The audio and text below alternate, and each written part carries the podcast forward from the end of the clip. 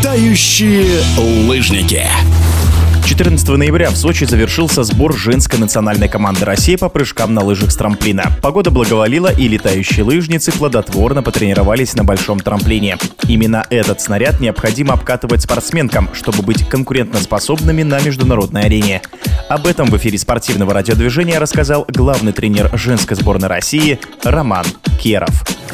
В этом сезоне, конечно, мы уже увеличиваем объем прыжков на большом трамплине, то есть на трамплине К-120 метров. Сейчас уже тенденция такая в мире, что большинство стартов проходит на этом трамплине, на 120-метровом. Еще сложный трамплин для многих девочек пока еще не покоряется, но мы уже приняли решение в тренерском штабе, что будем увеличивать объем работы именно на большом трамплине. Поэтому юниоров нужно подтягивать вот именно к большому трамплину. На маленьком они еще уже более-менее как бы смотрятся, на большом, конечно, еще пока очень-очень много работы работы. Следующее мероприятие у нас состоится в городе Нижний Тагиле уже 23 ноября перед первым этапом Кубка России, который будет в конце ноября, с 29 числа начнется, последние выходные ноября. Ну и плавно перейдем уже в соревнования. Это будет э, Кубок Металл Инвеста, международное соревнование. Приедут к нам белорусы, казахи обещались приехать. Состав команды немножко потерпел у нас изменения в этом году. Соня Тихонова получила травму в летней подготовке. Также Ирма Махини у нас в начале подготовки была выведена на индивидуальный план подготовки. И Шпунева Анна приняла решение, что она в этом году выступать не будет, готовиться тоже, возьмет перерыв. В связи с тем, что девчонки у нас не принимают участие в подготовке, мы взяли на подготовку двух юниорок, это Марчукову и Ремденок Валерия. Значит, очень хорошая девочка. Уже даже на чемпионате России она показала себя на большом трамплине, второе место заняла. И на международных соревнованиях Горный Орел тоже прыгала очень достойно, тоже второе место место заняла. Что есть перспективные девчонки еще. Сейчас мы омолаживаем состав юниорский, подтягиваем еще девочки из Чайковского приедут на следующее мероприятие, которое будет в Нижнем Тагиле. Немножко чуть омолаживаемся. Также Ирина Вакумова еще не приняла решение о заканчивании карьеры своей. Будет выступать на соревнованиях Кубка сильнейших. Также примет участие, наверное, в Чайковском на Кубке России на третьем-четвертом этапе. И на чемпионате России, конечно, тоже будет выступать. В общем, в этом сезоне еще не планирует завершать карьеру.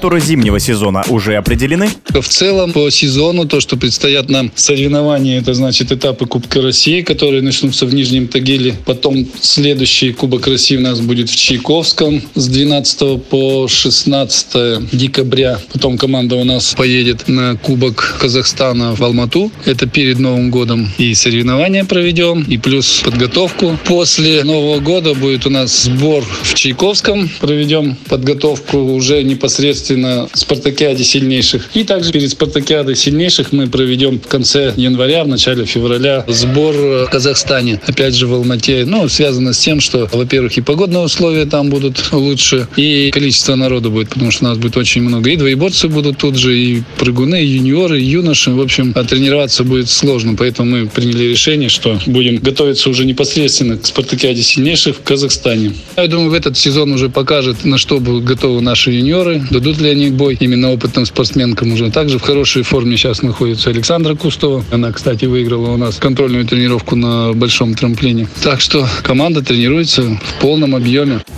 В эфире был главный тренер женской сборной России по прыжкам на лыжах с трамплина Роман Керов. Летающие лыжники.